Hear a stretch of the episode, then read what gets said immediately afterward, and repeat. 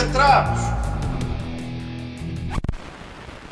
Olá a todos, Mónica Moreira deste lado, bem-vindos a mais um episódio do Boca Trapos. Hoje vou conversar com Karina Silva, ela é produtora cultural, em especial na Zona Norte, e também líder de viagens. Detalhes sobre o seu percurso e o que é isto de ser uma líder de viagens a seguir a este pequeníssimo separador. Olá Karina, bem-vinda ao Boca Trapos. Olá, Mónica. Obrigada, antes de mais, pelo convite. Não tens de quê, é um prazer ter-te aqui no, no Boca Trapos de hoje. Vamos ter aqui uma conversa a passar por, por várias áreas. Eu já, já te apresentei, já toda a gente sabe o que é que tu fazes. Vamos falar aqui sobre a área da, da produção cultural, não é? Uhum. Um, um, pouco por todo Portugal, estás mais do que habituada a andar em, em uma série de eventos, não é? Mas também estás uh, focada no Norte, não é? Que é a tua zona, por assim dizer. Sim. E vamos falar também sobre viagens, que é uma coisa que também me, me interessa particularmente. Uh, tens preferência por alguma delas para começar? Olha, eu, eu, eh, por brincadeira até tenho esta designação no, no LinkedIn, Sim. sou assim uma pessoa com um pé na cultura e outro pé nas viagens, e Exatamente. como não dá para caminhar sem um dos dois, então para mim é indiferente. Os dois ao mesmo tempo, não é? Exatamente. É, é, isso mesmo. Então começamos aqui pela parte da produção cultural. Eu sei que tu já há uns bons anos criaste a Media Sound, trabalhas com muitos artistas portugueses, eh, na altura, eh, foi em 2011, não é? Se não estou enganada. Exatamente. De onde é que surge a ideia também a necessidade de te dedicares eh, especificamente a esta área e trabalhares com artistas portugueses? Olha, hum, eu decido criar a Media Sounds no rescaldo da, da minha viagem de meio ano, um, em que não sei se tu te recordas que ali em 2010, mais ou menos foi quando eu saí de Portugal para ir uhum. viajar, nós estávamos a sofrer assim à séria com uma crise económica grave. Sim, exatamente. Um, e portanto, digamos que Portugal estava assim mergulhado num cinzento, uh, as pessoas estavam todas muito cabisbaixas e eu senti necessidade de sair daqui e de me recarregar.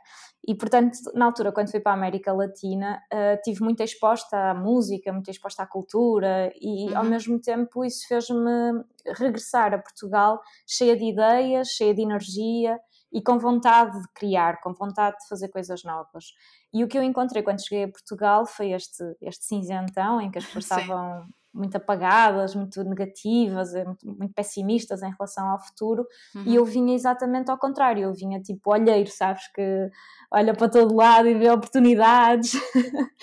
e uma das coisas que eu senti foi que, ou seja, todas as oportunidades vá de negócio que surgiam, um, me ligavam à cidade do Porto, porque na altura eu, eu, estava, eu vivia aí, não é? E, uhum. e, e, havia esta questão de que tudo estava muito centralizado em Lisboa, ou seja, os, os artistas uh, que eram da, da, cidade do Porto ou dos arredores uh, tinham sempre que ir a Lisboa procurar um, ehm, assessores de imprensa, produtores culturais, uh, agentes enfim, tudo isso estava muito, muito centralizado. Uhum. Um, e isso gerava aqui um, um, certo distanciamento, e tu sabes que numa relação, por exemplo, com músicos, em que tu fazes mais do que só ser o assessor de imprensa, trabalhas sim, sim. também gestão de carreira, enfim, isso exige uma proximidade, um contacto.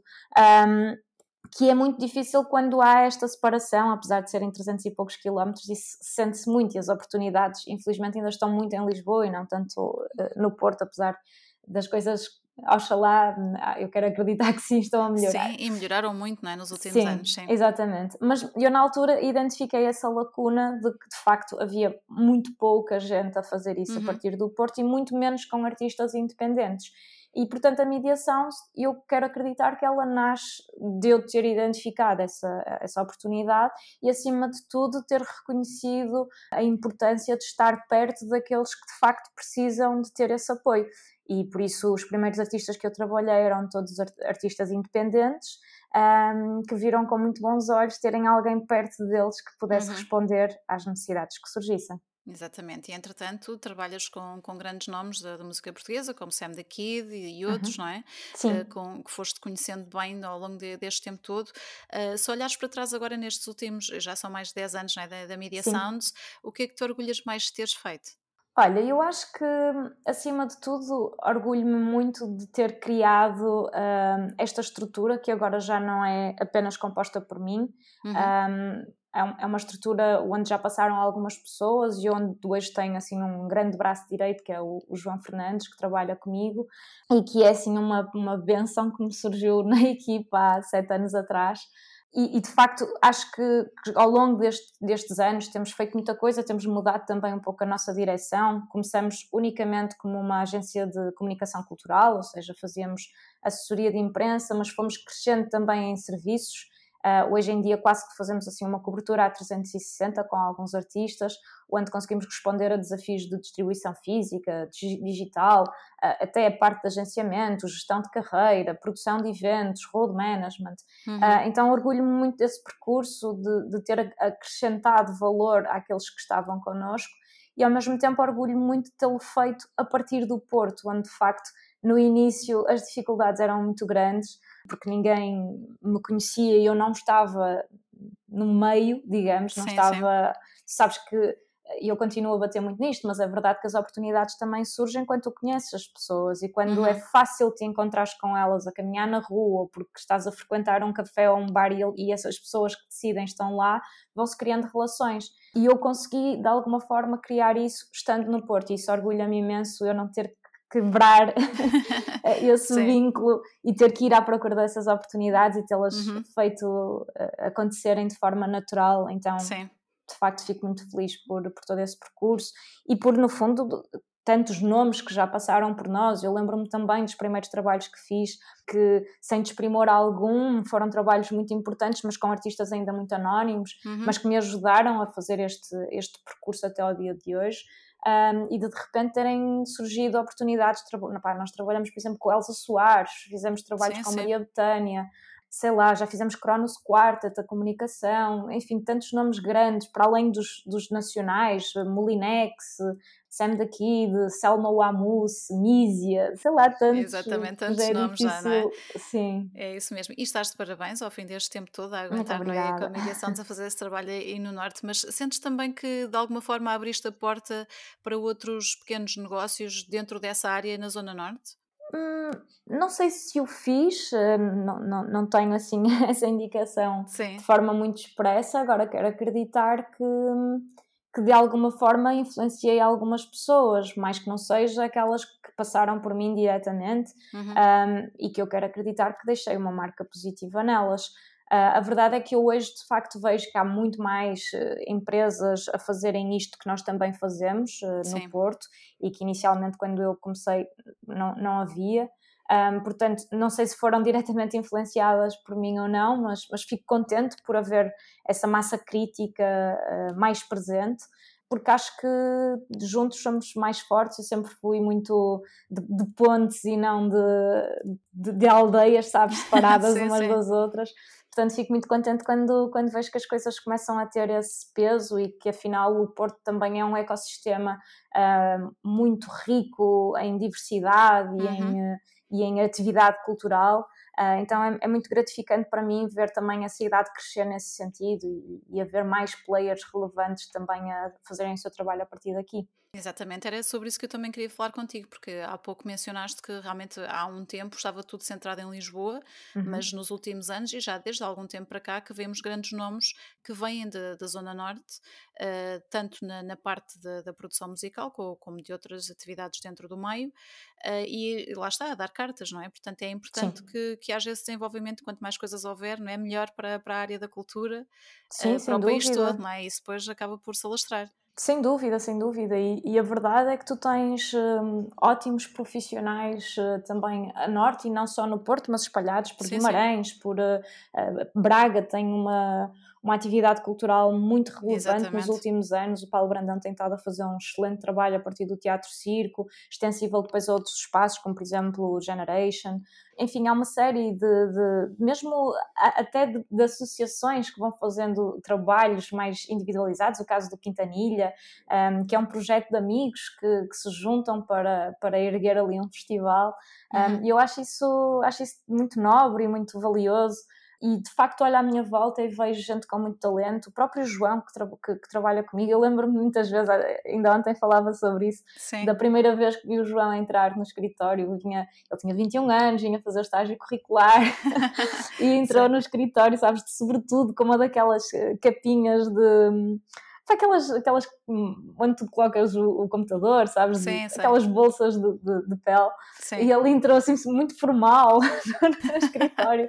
E eu lembro-me que não lhe disse nada no primeiro dia, mas depois, ao final da tarde, quando ele ia embora, eu disse: Olha, amanhã podes evitar o dress code e vir normal, porque isto é uma, é uma, empresa ligada à área cultural, não há Mais informal, não é? Pois. Sim.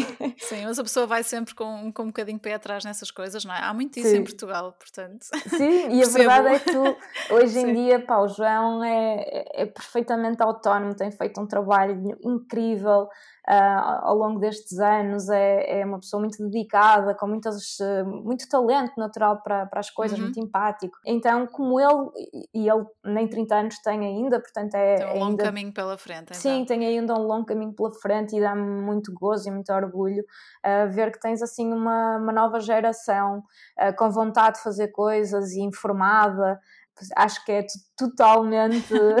está, está entregue, não é? Está bem entregue. Está, está, totalmente bem entregue. Muito bem. Eu sei que tu aqui com a mediação tens alguns eventos apontados agora mais para o final do mês e início de novembro. Queres falar um bocadinho sobre eles?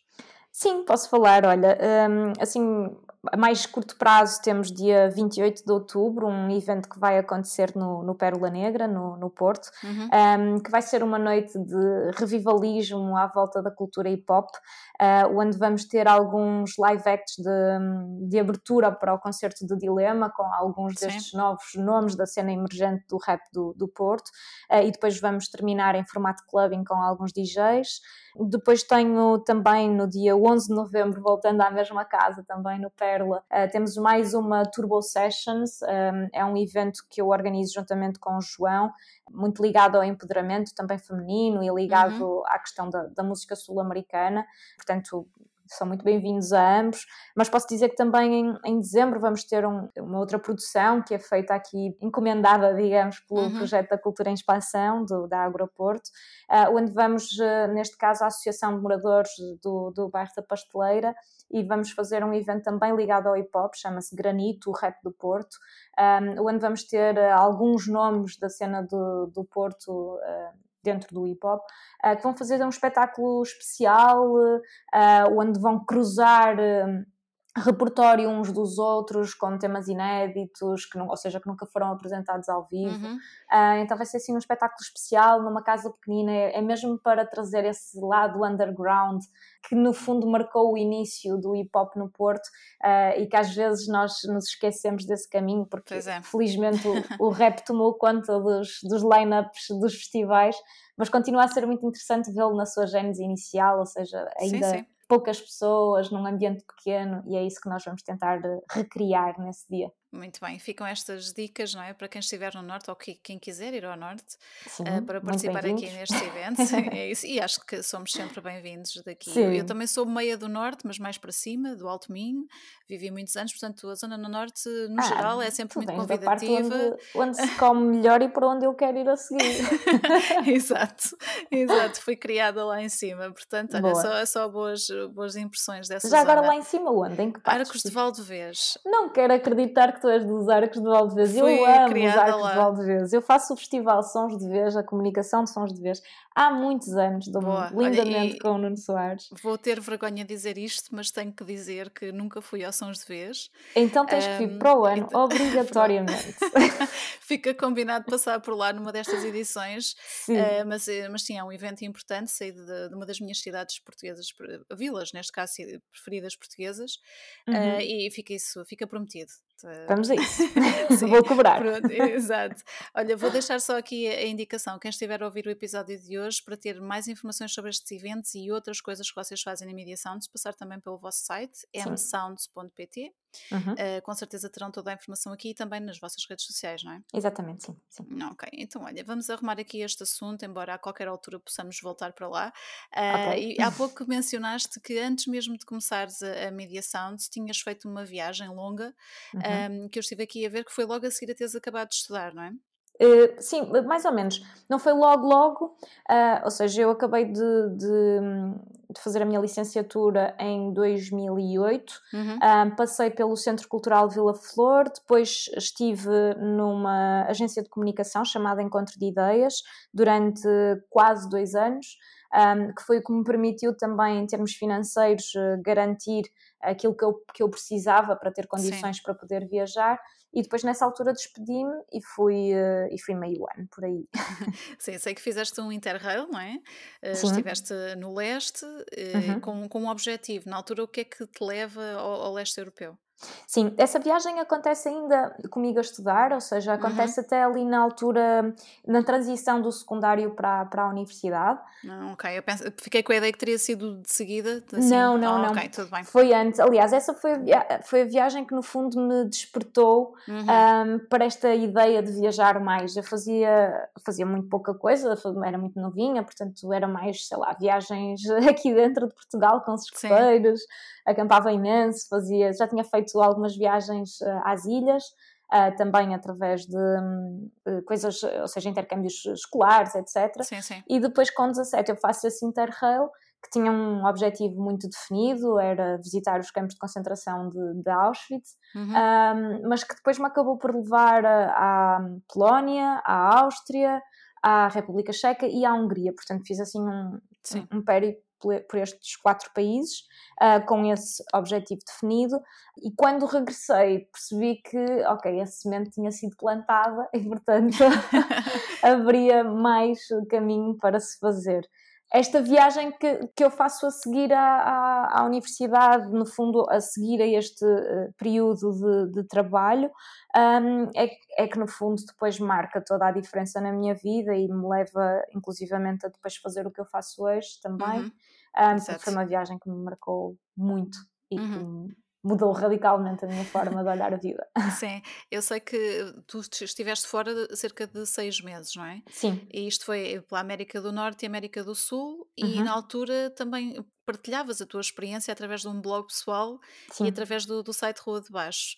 Uh, portanto, para ti, viajar só não chegava e já tinhas essa vontade de partilhar também aquilo que ias vivendo enquanto estavas na estrada, por assim dizer. Sim, sabes uhum. que é muito engraçado que eu nessa altura às vezes havia pessoas que me perguntavam: Mas tu estás doida, vais-te despedir? Uh, quer dizer, estamos em plena crise económica e toda a gente quer é fazer um contrato efetivo de trabalho. Eu tinha, sim, eu tinha assinado contrato quatro meses antes de me despedir.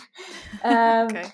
E então estava naquela suposta condição que toda a gente queria alcançar, mas que para mim era uma mão cheia de nada porque eu não estava feliz, onde me sentia realizada a fazer aquilo uhum. e mais do que tudo eu queria muito ir viajar para depois fazer outra coisa qualquer.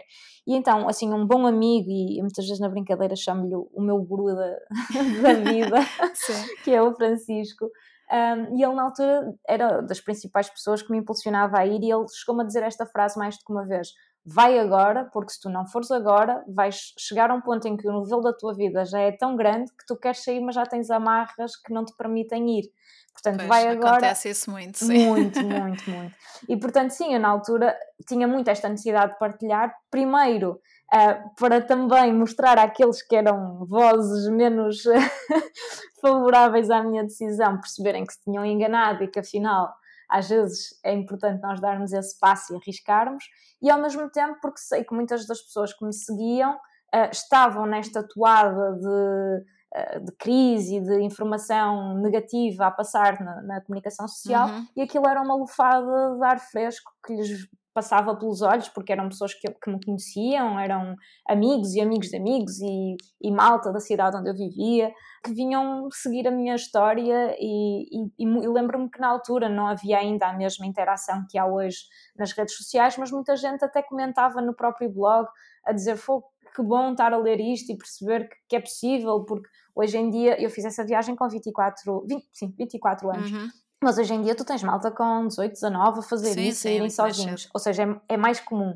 Mas na altura não era tanto. E sobretudo como mulher. Portanto, tudo isso levantava uma série de questões claro. que eu fazia questão de, de partilhar para quebrar pá, preconceitos e ideias pré-estabelecidas do, que é que, do que é que iria acontecer. Uhum. E nesse, nessa altura, quando tu decides fazer essa viagem de seis meses e vais relatando a tua experiência, quais é que foram assim as reações que tu foste recebendo? Primeiro, essas de, de pessoas que diziam, mas estás maluca, vais e não sei o quê, mas Sim. depois de teres ido, não é? depois de lá estares, quais é que foram as reações para quem ia acompanhando? É assim, do, dos, dos meus amigos eh, mais próximos e de familiares, era assim um misto de apreensão e de curiosidade. Um, e ao mesmo tempo acho que até um certo orgulho, mais até do lado da minha família porque o meu pai tinha aquela coisa de. Eu dizia-lhe onde é que eu estava, e o meu pai ia ao Google, procurava os sítios onde Sim. eu estava e depois falava com os familiares, os amigos, e dizia: ah, minha filha está aqui. Isso é giro, não é? Ele ia partilhando. Sim, eu achava muita piada esta, esta coisa. Então, esses, esses amigos, se calhar mais próximos, tinham, e familiares, tinham esta coisa. E depois havia assim malta que ia começando a juntar-se uh, ao blog, ia começando a acompanhar as minhas aventuras, uh, mas a reação foi sempre muito, muito favorável. Não, não, não me lembro de, de ter recebido um comentário depreciativo uhum. ou de alguém que dissesse alguma baboseira da boca para fora, não, foi, foi sempre muito, muito positivo o feedback, as pessoas gostaram muito das minhas partilhas, eu própria às vezes tinha um bocado aquela coisa do pá, eu estou a escrever se calhar mais para mim do que. Aliás, eu, eu lembro-me. Quase um quando... diário. Sim, eu, eu, comecei a escrever porque opá, não havia WhatsApp na altura. Uh, havia, pá, as pessoas escreviam e-mails e havia já o Facebook, mas não era com a mesma dinâmica de hoje, não havia sequer Instagram na altura. Portanto, as formas de contacto eram estas. E havia muita gente que me dizia, pá, diz-me coisas, escreve, manda um postal, manda um e-mail. E eu, pá, eu não, não vou estar a mandar e-mails para não sei quantas pessoas, nem vou estar aqui a perder tempo no Messenger quando tenho coisas aqui para explorar. Foi para isso que eu vim viajar. Então, a minha escrita, assim mais ou menos regular no blog, era também uma forma de, sem ter que particularizar, falar para, todas estas, para todas estas pessoas claro, e dizer, ok, estou bem, fazias tudo, está é, tudo bem. Exato. Exato. E, e tiveste muita gente a dizer-te quem me dera fazer aquilo que tu fizeste? Tive, e eu tenho mixed feelings em relação a isso, devo confessar-te, porque eu, eu, não, eu não me considero especial, ou seja, eu não me considero alguém diferente dos outros. Portanto, aquilo que eu fiz, qualquer pessoa pode fazê-lo. Uhum. A diferença, se calhar, do eu ter feito e outras pessoas poderem não ter feito, tem única e exclusivamente a ver com decisões, com escolhas. E eu escolhi sair da minha zona de conforto e deixar para trás o comodismo de estar num suposto emprego uh, com contrato efetivo, etc e muitas pessoas não arriscam exatamente porque têm outras prioridades eh, uhum, válidas, sim, sim. nada contra. Mas, sobretudo para alguém com 24 anos, como eu tinha, quer dizer, não, são raros os casos em que se aplica tu teres, sei lá, uh, teres filhos para cuidar, uh, pronto, não é, não é a regra, a partir de com 24 anos é a exceção, estás a ver? E portanto, eu tinha assim um bocado de mixed feelings, porque às vezes era um bocado aquela coisa do ah, tu é que estás bem, não sei o quê. Epá, eu estive a trabalhar dois anos a juntar o máximo de dinheiro que conseguia de forma muito disciplinada uhum. para tornar isto viável. Um, e abdiquei de outras coisas, abdiquei se calhar de alguns uh, jantares seguidos de noitadas em que Sim. ficavas a beber copos. E isso foi o que me proporcionou ter tido depois todas estas experiências em viagem e ter conhecido pessoas que me inspiraram imenso e que me abriram os olhos para muita coisa que eu desconhecia. Portanto, eu tenho mixed feelings nesse sentido, percebes? Por um lado, é, é bom saber que influenciei positivamente alguém que possa ter estado do outro lado, mas por outro lado, sinto um bocado aquela coisa de epá, porque é que se tu queres não vais? Exato.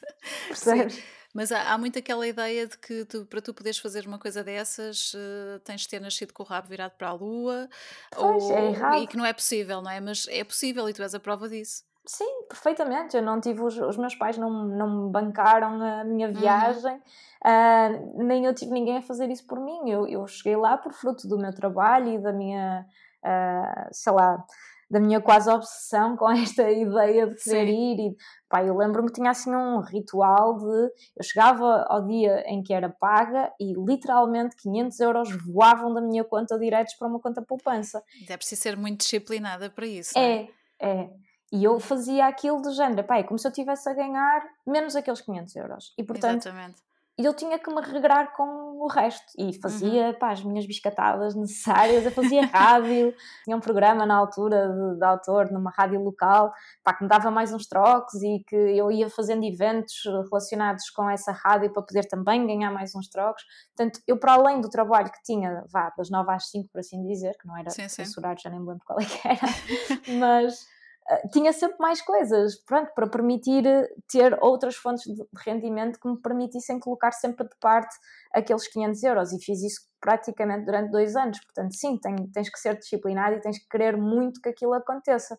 Mas lá está, sem vontade nada se faz, não é? Tem, sim, tem mesmo que sim. ser assim. É aquela okay. velha expressão do quem corre por gosto não cansa. Exatamente.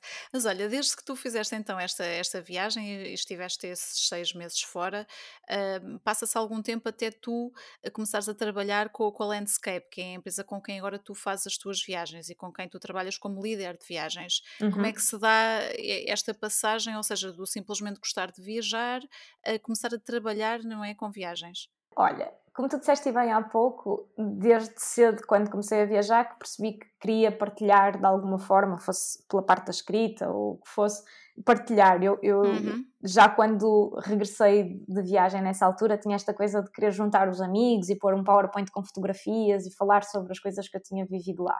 Sim. Um, a Landscape surgiu em 2016 Uh, o Rafael Polónia, que é, é, o mentor da, da Landscape, uhum. um, trabalhou comigo no Centro Cultural Vila Flor. Uh, e nós tivemos assim um clique imediato no primeiro dia que nos sentámos frente a frente numa mesa de almoço. E eu lembro-me perfeitamente que eu estava a ouvir e ele estava a falar da Índia e estava a falar de, de, da relação dele com, com, com, a namorada da altura, que é uma grande amiga Sim. minha também, a Tânia Ruivo, uma excelente atriz, e estávamos a, a falar um bocadinho sobre viagens, sobre a Índia e não sei o quê, e, e aquilo chamou-me do género, pá, está aqui um semelhante, é aqui uma pessoa com quem eu me identifico.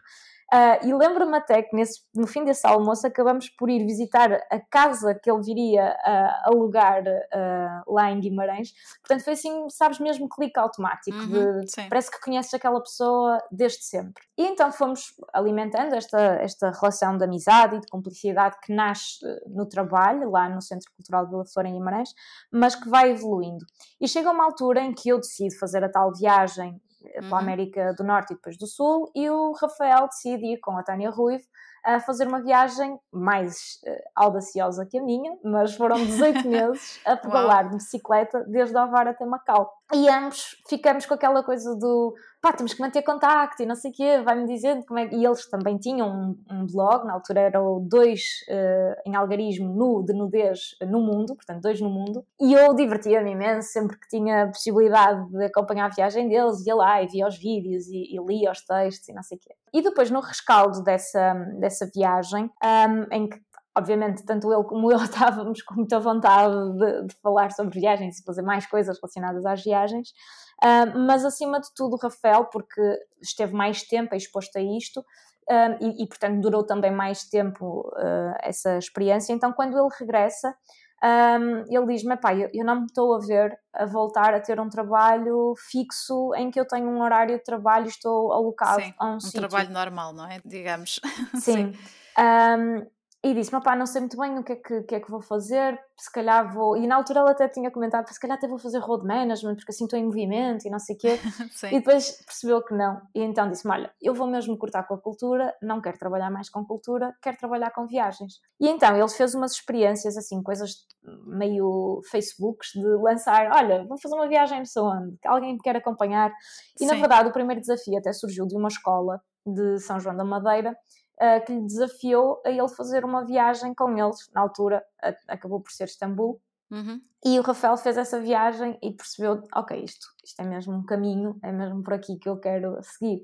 Pronto, e a coisa depois de algumas experiências assim, meio a solo, um, levou a que a ideia da landscape nascesse. E na altura ele comentou comigo e disse-me: pá, isto só faz sentido se fizermos isto os dois. Um, Estavas a fio lançado. Sim, só que eu estava a todo gás com a Media Sounds. Um, e na altura disse-lhe, pá, eu não sei se tenho energia e tempo necessários para me dedicar a dois projetos tão intensos, não é? E tão uh, não me ocorre a expressão, mas demanding, sabes? Que, sim, que sim, exigem, são exigentes, exatamente. Exigentes, sim. E, e, portanto, não sei, se, não sei se vou conseguir fazer isso. Então fomos alimentando esta ideia, não sei o quê, e ele chegou a uma altura e disse: então, pá, dedicas o tempo que tu puderes, mas entras comigo nisto. E eu lá acabei por. Eu sou Cedeste, assim, é? tenho a minha veia de empreendedorismo que não me deixa estar quieta e, portanto, disse: pá, vamos a isso. Uh, e então nasceu assim. E inicialmente nem era para eu ser líder de viagens, era para uhum. eu ser um apoio uh, na logística da, da empresa, uh, porque éramos basicamente eu e eu.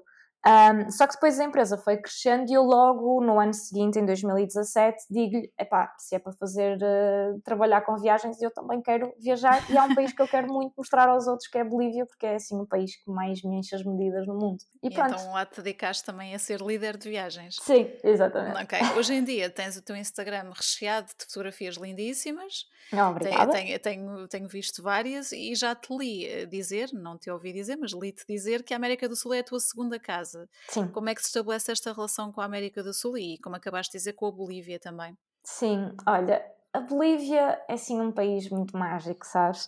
Uh, aliás, eu estou há dias de estar lá e, portanto, já estou assim com aquele burburinho de quem vai voltar onde é querido. Eu, eu, eu não sei se essa relação que eu tenho com a América Latina é extensiva lá totalidade da América Latina, até porque eu não a conheço toda. Uhum. Uh, mas a minha relação, especialmente com a Bolívia, é muito, muito forte. Uh, porque nessa tal viagem de seis meses uh, que eu fui fazer, uh, eu não tinha qualquer. Eu nunca sequer tinha pensado na Bolívia na vida. E nunca mais me esqueço que há um dia em que eu estou numa praia em Santa Mónica, em Los Angeles, e estava num meeting de, de couchsurfing, e, um, e havia muitas pessoas que viviam em Los Angeles que estavam lá. E eu lembro-me que estava a falar com alguém, mas estava assim atenta à conversa que estava a acontecer ao lado, porque alguém estava a falar de um deserto de sal que havia na Bolívia, uhum. que era muito bonito, e eu fui um bocadinho tipo, hold your thoughts, deixa-me ir aqui ver o que é que, que, é que está aqui a acontecer. E de repente estava a ver fotografias do salar do Uni, que é, para quem não conhece, um, um maior deserto de sal do mundo, uhum. uh, e é assim um cenário absolutamente mágico. E de repente eu vi aquela fotografia e pensei: epá, eu daqui a uns dias vou para a América do Sul, eu, eu tenho que incluir a Bolívia no meu roteiro, porque pronto, eu, eu, eu fui para essa viagem sem nada assim bem definido, ok? Foste à aventura mesmo? Sim, sim, sim. Então, acabo por entrar uh, na Bolívia, cruzando a fronteira do Brasil para a Bolívia, e, e, e, portanto comecei pela zona do Oriente, que é, uhum. que é uma uhum. zona já muito mais ocidentalizada, com outros comportamentos, eh, eles são muito mais uh, tropicais na forma de, de vestir, na, nos, nos, gostos musicais, na própria comida, etc. Mas depois, à medida que eu fui entrando Bolívia adentro, uh, passando pela zona dos vales e depois, posteriormente, a zona do Altiplano, que é onde tu tens a Cordilheira dos Andes, pá, e aí sim, à medida que os dias vão passando, eu vou deixando que aquilo se entranhe dentro de mim. E eu acho que é muito esta ligação com a natureza, porque de facto a, a, Bolívia é imensa, com uma diversidade enorme de paisagens, uhum. uh, e depois é este, este peso, esta, esta carga energética que os Andes têm e que passa para ti, inevitavelmente. É, há, há, com certeza uma razão para os Sim, Incas claro. terem escolhido estar ali uh, ou se terem desenvolvido ali. E a verdade é que eu, eu fui me apaixonando, assim, não, não, vou dizer que foi logo uma paixão à primeira vista, foi, foi uma, uma, uma paixão que se tornou rapidamente num, num amor.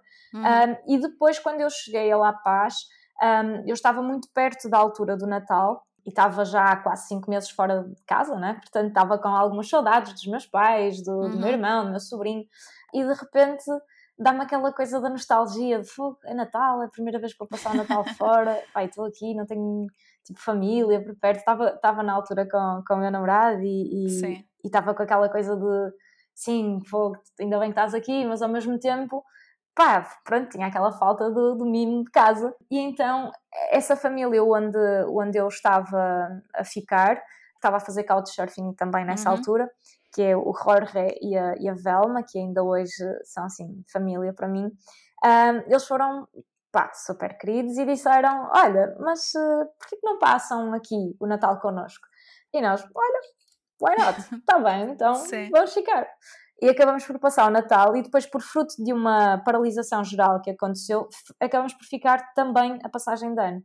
E então, inevitavelmente, tivemos ali, sei lá, umas duas semanas que nos uniu muito, porque passamos pronto, dois momentos também importantes. Claro. Um, e nunca mais perdemos o contacto. E ainda hoje chamamos tipo madrecita, a, a minha abuela, o meu hermanito, essas coisas todas. Então é assim uma relação muito especial. É, é, chegar ao aeroporto de La Paz e ter uma família à minha espera que me recebe de sorriso na cara, uhum. que, que me faz sentir pá, muito, muito querida ali, pela qual eu nutro uma, um carinho enorme. Portanto, sim, é a minha segunda casa. Acho que se tivesse que mudar de país, nem hesitaria para qual é que seria. Ias para a Bolívia, portanto. Sim. Ok, então tu na Landscape és líder de viagens, mas tens especialização, eu vou dizer assim, uh, portanto, na Bolívia, Chile e Jordânia. Exatamente. Como é que se juntam depois estes países para tu seres considerada, vai, entre aspas, uma especialista, vá, nestes, nestes três países? Sim. Sim. Olha, na verdade, tu, tu, quando, quando desenvolves competências de liderança de viagens, que é assim uma coisa um bocadinho estranha, porque não há propriamente um curso uhum. para esse efeito. Ainda, não é? Quem sabe? Sim, nós estamos a trabalhar nisso. Um, e basicamente, para tu teres uma ideia, uh, o trabalho de liderança de viagens, e, e, e, tu conheces essa faceta da produção, não é? Sim, não sim. é muito diferente. É, é, é gerir equipas, é gerir horários, uh, definir logísticas. Uh, seres muito organizado, seres empático, uh, teres assim uma veia de, de psicólogo uh, que te permite, Forte, sim. sim. pronto, que te permite gerir pessoas, porque não é fácil, não, não é só gerir as pessoas que vão contigo, são também as pessoas que tu dependes nos sítios para onde vais liderar. Uhum. Um, portanto, é assim uma, uma junção de vários fatores. E isso, se tu desenvolves essas competências, quer dizer, tu podes liderar em qualquer país, quase, não é? Aqui a diferença é que depois convém que tu conheças bem esse país para Exatamente. também poderes proporcionar uma boa experiência. Pronto, no caso da Bolívia, parece que depois do que eu disse era evidente que essa tinha Sim, que ser a exato. minha escolha. Um, o Chile juntou-se ali por uh, também ter percebido que havia muita gente que queria fazer o, o deserto de São Pedro da Atacama, Uhum. porque de facto estamos ali ao lado quando vamos ao, ao salário do Uni.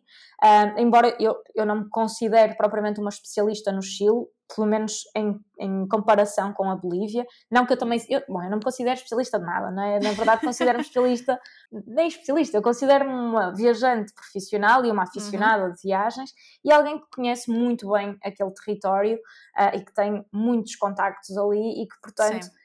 Consigo ser a, a, o suporte e ao mesmo tempo a fonte de experiência de quem me acompanha naquele, naquele uhum. território. Uhum. A Jordânia, por sua vez, um, eu visitei a Jordânia a primeira vez em 2018 um, e foi, aliás, a primeira viagem que eu fiz na, naquela zona do, do Médio Oriente sim, sim. e fiquei rendida à hospitalidade daquela malta. Um, muitas vezes nós dizemos que os portugueses são hospitaleiros, Epá, somos se compararmos com o resto da Europa, porque se compararmos com o Médio Oriente temos muito a aprender. Mas não há muito essa ideia, pois não, de que não, países não. do Médio Oriente são assim tão hospitaleiros. Não, porque te pintam sempre a coisa pelo lado da religião e pelas uhum. piores razões, um, então tu crias uma ideia muito errada daquelas pessoas. Okay. A verdade é que, e, e, eu acho que a Jordânia é um país muito hospitaleiro, mas eu, entretanto, já estive, por exemplo, no Irão e o Irão uhum. ainda consegue ser muito mais do que a Jordânia, é inacreditável. Portanto, apaixonou-me muito. Eu, eu, viajo muito pelas pessoas, eu gosto muito de, de, me envolver com a comunidade local, com deixar-me estar à conversa com pessoas dali. Um, e portanto, quando tu chegas a um país em que as pessoas estão à espera de poder falar com quem vem de fora, Sim, claro. é, junta-se como é que é? Junta-se a vontade de comer com. Juntar a fome à vontade é de comer. Isso, exatamente. É Junta-se a vontade de comer à fome e, portanto, aquilo dá pano para mangas. E, e, pronto, então, quando eu estive na primeira vez na, na Jordânia, eu percebi que aquilo era uh, uma região que me dava muito gozo poder vir a trabalhar como, como líder. Um, e então, nós tínhamos um líder que trabalhava connosco esse destino, que depois deixou de o fazer, um, e então, perante a necessidade de se fazer esse destino novo, eu pensei, epá, eu gostava de, de explorar um pouco mais e de passar eu a ficar com esse destino. E Sim. pronto, assim fui, fui fazer a minha prospecção, estive a fazer os meus contactos, a conhecer as pessoas que, que queria para montar a viagem Uh, e pronto, e desde então estou também a trabalhar sim. com o Médio Oriente, com essa zona especificamente. Muito bem, então a seguir a esta viagem que para breve fazes na Bolívia, voltas também à Jordânia em novembro. Isso, sim. O ano passado eu passei lá o fim do ano, este ano vou um pouco mais cedo. Sim, e, e vocês estão sempre na Landscape a receber eh, pedidos, não é? Com certeza, e Uhum. pessoas para as várias viagens que, que vocês organizam. Ah, e eu, eu li que, hum, que a Landscape é uma agência de viagens culturais e de aventura que faz uma, uma aposta forte no turismo sustentável e regenerativo. E fiquei a Uhum. pensar o que é que seria turismo regenerativo. Ajudas-me a perceber essa parte? Sim. Tem-se falado bastante sobre sustentabilidade e esta, esta ideia do turismo regenerativo. Um, a ideia tem, pode-se no fundo resumir a, a esta frase, que é causar um impacto positivo nos sítios por onde nós vamos. E esse impacto Uhum. positivo um, pode ser visto sobre vários prismas. Um, pode ser um impacto económico, pode ser um impacto cultural, pode ser muita coisa. E mesmo do ponto de vista do impacto económico, tu podes ver isto sobre vários ângulos. Uh, nas escolhas que tu fazes de transportes, de Uhum. sítios para almoçar ou jantar, uh, sítios para te alojares, um, ou seja, há muitos locais por onde nós vamos em viagem que são lugar, lugares um bocadinho remotos, uh, onde tu tens de facto um real impacto na vida daquelas famílias. Uh, e, por exemplo, a diferença entre tu ficares alojado uh, num, muitas vezes não digo sequer hotel, numa guest house ou num alojamento sim. familiar, é a diferença para aquelas pessoas poderem colocar os seus filhos a estudar ou não. Um, e então, quando, e mesmo em relação, por exemplo, a transportes, nós optamos sempre por transportes um, públicos, exceto na impossibilidade deles existirem, é o caso, Uhum, por exemplo, sim. da Jordânia. Então, aí temos que recorrer a transferes privados, mas tentamos sempre que sejam por via pública, exatamente porque estamos a falar de pequenos negócios. Muitas vezes é o pai de família que tem uma carrinha que lhe permite fazer aquelas, uh, aqueles percursos pré-definidos e que tu Uhum. sabes que vais pagar uh, um X e aquele acumulado ao fim do dia é o que permite pôr comida no, no prato. Claro, é Ah, fonte à de rendimento, não é? Das Sim. famílias, sim. Então, quando falamos nesta ideia de, de sustentabilidade e de, e de turismo uh, regenerativo, tem a ver com isto, com tu causares um impacto positivo, com levares boas práticas em viagem, numa altura em que se está a falar tanto também sobre o turismo e, e, e, sobretudo, este turismo massificado que eu sinto que tem mesmo que se colocar aqui uma série de questões à volta dele, porque não o vejo a ser positivo e, e podes pegar até no exemplo de Portugal para olhar para isso. Portugal de repente tornou-se assim um destino muito atraente para quem vem de fora e o impacto que tu estás a ter neste momento é, por exemplo, a questão do, do aumento ridículo um, no preço das casas, em que de repente os próprios portugueses não têm condições para viverem nos centros das cidades. Portanto, tens aí um exemplo muito prático e que nos afeta a todos nós de como o turismo pode ter um impacto negativo quando ele é feito de forma massificada. Uhum. Uh, e nós tentamos ir exatamente ao, ao lado oposto disto. Um, Posso-te dar, por exemplo, o caso da, da viagem que, que, nós temos à Guatemala, um, em que a viagem termina, uh, em, supostamente terminaria em Tikal, que é uma das maiores cidades maias do mundo, a Sim. melhor preservada, e nós estamos a, neste momento, fazer um percurso alternativo em que fazemos uma, uma expedição chamada El Camino del Jaguar, Uhum. um, que tem como objetivo manter vivo um, um, um corredor verde, uh, porque está a haver muitas ameaças à integridade daquele, daquela floresta, da, e, e, portanto, se tu mantiveres alguns turistas a fazerem aquele percurso que obviamente não carece de conforto nenhum, tu não tens hotéis pelo caminho, tens infraestruturas muito precárias, mas enquanto continuar a haver este tipo de turismo, o governo está impedido de agir ali, Uhum. obviamente cedendo a pressões eh, económicas de grandes grupos que de repente querem fazer ecolodges ali no meio e destruir eh, a biodiversidade que tu tens, portanto tem a ver com isto, tem a ver com as escolhas que nós Ok. fazemos e com esta necessidade de olharmos para Uhum. o turismo não como uma coisa de massas, mas como um turismo de, de responsabilidade, de, Sim, sim. eh, de impacto. Uhum. Até porque muita coisa agora tem esse prefixo de eco, não é? Mas E depois eh, não, é, não é bem assim. Não é? Sim, sim. Exatamente. Ok. Ah, portanto, nestas, nesta tua decisão de, de dedicares uma boa parte da tua vida às viagens, tu acabas não por fazer o que muita gente faz quando viaja pelo mundo, que é quase acumular países, não é? Fazer uma lista Uhum. enorme de sítios onde esteve, mas aproveitares para estares realmente nos sítios onde gostas, não é? Onde estás confortável e viveres um bocadinho ali também, não é? Portanto, o Sim. teu objetivo não é visitar o máximo de países possíveis. Não, não. Há muito essa coisa, eu, aliás, eu acho piada que às vezes vejo a malta das viagens que, assim, viajantes, isso, que, que Uhum. tem esta coisa de, de colocar no, no, no perfil, da, na biografia do, do perfil do Sim. Instagram, o número de países com as bandeirinhas. e Pá, Sim, sim. é nada contra, mas eu não me revejo nisso, porque eu não acho que tu contares países faz-te um viajante mais ou menos experiente. Uh, uhum. Tu podes ter visitado cinco países na vida, mas a forma como tu visitaste esses países diz muito sobre a tua experiência. Se tu considerares, por exemplo, um país como a Índia, que é quase como teres uma Europa, muito mais do que teres uma Europa inteira, sim, porque sim, há, é tanta diversidade, é sim. é tão grande, é tão diferente de, de, região para região, quer dizer, tu vais ao sul da Índia, é completamente diferente do Rajastão, vais para o norte, já é uma coisa meia mongol, portanto, quer dizer, se tu passas um ano ou dois anos ou três anos a viajar na Índia, tu estás sempre a ver coisas diferentes, e é uma experiência, é só um país, mas se calhar houve alguém que esteve a viajar durante dois, dois anos na Europa e se calhar a riqueza da experiência não é tão grande. Uh, a abertura, a tolerância, uhum. o respeito pelos outros, a diferença, a aceitação da a necessidade de adaptação está muito mais, se calhar, em alguém que só teve um, um, ou dois anos naquele país específico da Índia. Portanto, eu não acho que uma coisa uh, tenha uh, diretamente ligação com a outra.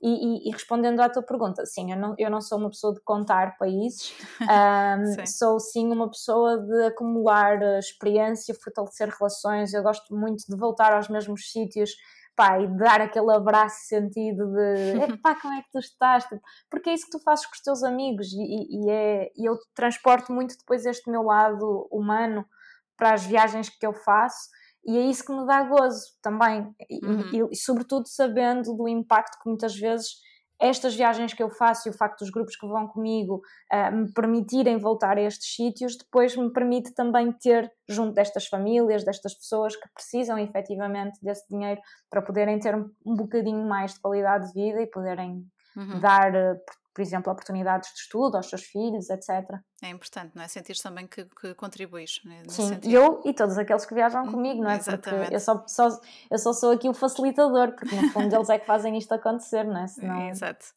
Muito bem. Eu sei que tu estiveste recentemente na, na, Islândia. Foi a primeira vez ou já lá tinhas estado? Foi a primeira vez, sim. Uhum. Uh... Como é que correu essa viagem? Olha, foi uma viagem muito desafiante, um, porque hum, eu não fiz uma viagem assim de city sightseeing, sabes? Não, uhum, não fui nessa lógica de turistar. Um, então fui, fui fazer um, um, um trekking de, de, cinco dias, o Laugavegur Trail. Obviamente parti de, de, Reykjavik e fiz uma parte do, do Golden Circle no, no, primeiro dia, aí sim em moto, excursão com autocarro, sim. mas depois entrei na natureza e deixei-me ficar por lá. Uh, e portanto estive em modo de autonomia durante esses cinco dias. Portanto, isto significa que tive que levar comigo, a, comigo a comida que ia precisar, a, a, tenda para dormir, essas coisas todas. Uhum. Um, e a verdade é que em cinco dias, pá, metade de, desses cinco dias foram passados debaixo de chuva intensa, uhum. ventos polares uh, gelados, uh, muito nevoeiro. Um, e portanto, aquela coisa de estás a caminhar, mas tens a vista para desfrutar e paras aqui, comes um bocadinho e recuperas Sim. energia, eu durante dois dias e meio não tive. Eu durante dois dias e meio acordava, calçava as botas molhadas, com os pés em bolhas um, e caminhava até chegar ao próximo, até ao próximo albergue de montanha, onde poderia eventualmente uh, voltar à tenda e descansar. Não é? não, às vezes Sim. nem secar, porque eu, eu fui alternando uh, campismo com uh, hut. O hut é, uh -huh. o, é o albergue que aí sim, sim, sim, é aquecido e tu podes tomar um banho e não sei o quê. Quando tu estás em modo camping, tu não tens onde te aquecer. Portanto, a roupa -huh. que tu uhum. trazes molhada, ensopada do dia inteiro, vai continuar molhada para o dia a seguir e tu vais voltar a vesti-la molhada porque não vais usar uma seca que tens porque vais precisar dela, porque se vais com a mochila às costas tens que racionar muito bem o peso que levas contigo, porque és tu que uhum. estás a carregar, não é? E Exatamente. são 16 km por dia, 17 um, uhum. e é intenso. Um, então foi muito desafiante nesse sentido e ao início estava assim um bocadinho a ir abaixo com esta coisa de pá, não estou a tirar partido porque não consigo desfrutar da paisagem, não se vê um uhum. palmo à frente, é só sofrimento. E depois eu acho que lá a mãe natureza lá me ouviu e disse: Bem, vamos dar aqui uma bebe a esta senhora. Então, Pelo menos um, um, dia ou dois, não é? Opa, então, Sim. assim, os últimos dois dias foram lindos, com o céu totalmente aberto, uh, e aí sim deu para deu sentir deu para sentir a coisa, sabes? Babar, olhar para aquelas uhum. paisagens uhum. e pensar, foi que, que privilegiada estar aqui Uh, mas sim, o, o início do, do, trilho foi, foi duro, foi mesmo duro. Portanto, para quem for, não é? Fica também esse aviso, nem sempre corre tudo a 100%, não é? Como não. nós esperamos, e há sempre muitos imprevistos, e portanto é uma questão de adaptação, não é? Exatamente. Aproveitar o melhor possível. E, via e uhum. viajar é isto, não é? Exatamente. Estamos à espera de viajar para correr tudo bem, nem vale a pena ir, porque a probabilidade de correr tudo bem é tão ínfima e além disso as melhores histórias vêm sempre uhum. quando não corre bem. É. Leste os meus pensamentos, eu ia te perguntar a seguir, eh, nestes anos, vários anos que já, já tens de viagens, qual é que foi a melhor e a pior experiência que, que viveste? Hum, olha, eu, uh, assim, pior experiência... Eu não tive assim nenhuma experiência daquelas, tipo, lá sei, deixa-me pensar, nunca fui assaltada, nunca... Sim, sim Ainda bem, não é? Portanto, sim, mas... sim, sim. Mas nunca tive nenhum episódio daqueles tipo, fui presa, tenho amigos meus que, que, são também líderes de viagem e malta que, que, é muito experiente a viajar, pá, que já foram, já foram presos em fronteiras, já, já se viram em situações quase de resgates. okay, Eu não tenho assim, complicado. assim nenhuma história sim. hilariante dessas, mas sei lá, assim, deixa-me pensar, a pior, pior experiência que eu posso ter. Olha, tive uma experiência muito muito fora que aconteceu na Albânia. Sim. Uh, numa altura em que eu. Houve uma fase da minha vida, acho que o meu estômago ainda se estava um bocadinho a habituar a estas coisas de andar ah, de viagem e, portanto, eu era mais sensível do que sou hoje. E uhum. então na, na Albânia eu houve um dia que passei muito mal. Uh, pá, devo ter apanhado uma gastroenterite ou qualquer coisa Sim. e portanto estava compulsivamente a vomitar. E quando cheguei ao final do dia, estava-me a sentir um bocadinho melhor e pensei, epá, vou, vou tomar uma, vou comer uma sopa para ver se isto se mantém uhum. aqui dentro e se eu consigo ficar uh, mais bem dispostinha.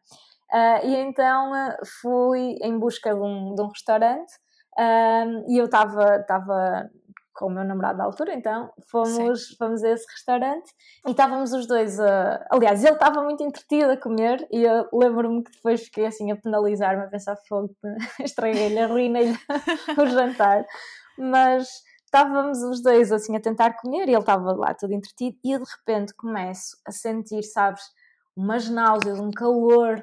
Epá, isto uhum. não vai correr bem. Então a, exorcista, aquilo parecia assim uma coisa a exorcista, um jato de vómito a sair-me pela boca fora. Uau. E tenho, pá, isto num restaurante cheio de gente a comer, um, em que era maioritariamente albaneses, um, pá, não me lembro sequer de haver um turista ali naquele restaurante. Um, então, as pessoas a levantarem-se, a virem, neste caso, ter com o Simão e perguntarem: Olha, está tudo bem com ela? E eu estava, só, eu só pensava: tirem-me daqui, ponham-me um saco preto na cabeça, tipo, eu não quero que ninguém me veja nesta figura. Uh, com os pés a pingar, sabes? Eu estava lastimável, assim, uma figura. E, uh, e eu pensava ao mesmo tempo, corria-me cada coisa pela cabeça, eu só pensava: epá, isto é o pior insulto que se pode fazer a um chefe de cozinha, que é tipo, está tão mal que até vomito aqui dentro. Quando, quando nesse caso já, já vinhas assim de trás, não, é? não tinha Sim. nada a ver com isso. Ah, mas quem estivesse lá não sabia, não é? Então, claro. Epá, pronto, e foi um episódio meio uh, engraçado depois, porque a, a, filha do dono, que na verdade estava imigrada uh, na Itália, Sim. ela conseguia falar inglês. Então ela veio ao meu encontro e, e começou-me a perguntar: Olha, tu queres ir ao hospital? E não sei o quê. E então ela foi comigo ao hospital. Epá, foi uma querida porque teve a funcionar como intermediária com o uhum. médico, porque o médico não falava, não falava inglês. Então ela perguntava-me em inglês, traduzia para ele em albanês, depois ele respondia, ela traduzia também. Opa, e ela teve duas horas e tal, quase três comigo, entre ir para o hospital, ficar a fazer soro, medicação, ir à farmácia, ela deixar-me novamente no hostel. E pronto, e todo o cenário foi assim engraçado, porque pá, aquilo parecia um hospital de campanha, assim, uma coisa muito. Imagino. Pá, Sim. meio Segunda Guerra, sabe? Sim. Tipo, um hospital que me lembra o diabo. Mas no meio disso tudo foi uma, má Mas experiência que acabou por se sim. revelar, uh, ou seja, revela às pessoas, não é? Sim, e, sim. Que tu conheces e, e a boa vontade, sim. E isso foi a lição que eu, que eu tirei mesmo uhum. daí que pá, há, há, pessoas incríveis em qualquer parte do mundo e quando tu precisas delas, elas aparecem assim, saídas de, uma, de um uhum. E, uh, e fazem-te perceber que, pronto, que realmente nunca estás, nunca estás sozinho e estás, há sempre alguém disposto a ajudar quando é preciso. E pronto, por isso é que eu te digo, nunca tive assim nenhuma experiência má, uhum, porque sim. todas as que começaram por ser eventualmente más acabaram por no final se tornar num episódio bonito, estás a ver? Sim, isso é, isso é muito giro de saber. Sim. E, e aquela que, que vai ficar para sempre na, na, tua memória como o melhor momento até hoje? Ainda vais ter muitos, com certeza. Sim, opá, eu inevitavelmente tenho que ir, eh, tenho que ir aí à, à Bolívia e à, e à família de La Paz, a família Parrada, que pronto, que me acolheu a mim e ao Simão como, como filhos, que nos fez sentir em casa, me fez olhar para o Natal de outra maneira, não estava com a minha família de sangue, mas estava com uma família que estava a começar a, a adotar-me. E pronto, e é, é muito nostálgico para te teres uma ideia de cada vez que vou à Bolívia e tenho que me despedir daquelas pessoas, eu choro qual. Hum, claro. Uh, pá, qual carpideira domingo, sabes? Então fico, fico completamente angustiada com a ideia de não saber quando é que volto lá, porque ah, isto, eu digo sempre, olha, em março eu vou voltar, olha, eu não sei quando vou voltar, mas a verdade é que eu quando me despedi deles em 2019, a dizer, olha, eu em fevereiro estou aí, pá, e passaram quase três anos até eu lá voltar. Nós nunca sabemos, não, o que é que vai acontecer. E sim, e nunca sabemos. E a verdade é que pelo meio a minha irmanita casou, a minha abuelita de lá faleceu, portanto, muita coisa. A vida aconteceu, não é? A vida aconteceu. Nesse tempo sim, todo. Sim, sim, é isso. Exatamente. Mesmo. Muito bem. Eh, Karina, eu não, não quero acabar esta conversa sem saber da, da tua parte uh, o que é que te falta, qual é que é o país, o grande objetivo depois de tudo isto e teres estas relações tão fortes com esses que, que aqui descreveste, uhum. qual é uhum. que é aquele grande objetivo? Hum, qual é que é o grande objetivo? Aquele país que tu não, pá, não, não podes não visitar no meio disto tudo. Já visitaste muitos, não é? Mas ainda Sim. falta com certeza algum. Olha, eu, eu fui o ano passado pela primeira vez assim à, à chamada África Mais Negra. Uhum. um, e, eu estive, eu estive na, na, na zona do Quénia e, uh, e estive lá um mês e, e amei, sabes? Uh, foi uma experiência dura em alguns casos, um, eu passei ali pela, pela favela de Quibeira, que é a maior favela uhum, da África, e, e, é uma experiência dura. Uh, perceberes que às vezes, ou seja, não é às vezes, é a diferença entre tu estares ali ou estares a viajar tem a ver com o sítio onde tu nasces, única e exclusivamente. Uhum. E isso não é uma coisa que tu controles, não é?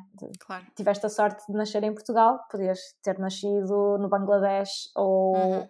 ou no Quénia e a tua vida seria completamente diferente. E portanto, eh, eu acho que essa viagem me fez despertar para a África, um, que é um, é, um, é um continente da qual eu só conhecia Cabo Verde e, e Marrocos, portanto, nada, praticamente nada, porque o continente africano é gigantesco. Uh, e depois de ter estado em África, percebi que há ali muito que eu quero explorar, portanto, não te consigo particularizar num país uhum. que eu queira muito. Acho que se calhar o que eu queria muito ir era a Índia e, e fui e, pá, e, e, quero muito lá voltar, mas acho que o continente que me está assim a chamar agora e para a qual eu gostava de ter mais tempo para poder viajar é a África, sei lá. Assim, olhando para alguns dos países, quero muito visitar a Namíbia, quero muito conhecer Madagascar enfim, há tantos ali, é quase indescritível. Uhum. Zimbábue, Botsuanas, aquela vida natural, Sim. vida selvagem, há tanto, então, tanto. Daqui a uns anos voltamos a conversar e já terás segundas casas noutros sítios, é? provavelmente em África. Sim, que é igualmente muito fácil criar essas relações. Muito bem, a Karina, vou deixar aqui também para quem nos estiver a ouvir e que tiver muita vontade de viajar, acompanhado por ti ou não, porque tem vários líderes de viagem na, uhum. na Landscape, portanto, landscape.pt e Sim. podem então entrar em contato convosco e saber mais sobre tudo isto, não é? Sim, eu faço só aqui uma notazinha porque ah, Sim. toda a gente escreve landscape como se, escreve, como se ah, diz a, a, palavra paisagem em inglês, uhum. mas não, isto é um trocadilho de land escape, então tem que se colocar ali um né no um meio é. para irmos bater ao site. Exatamente.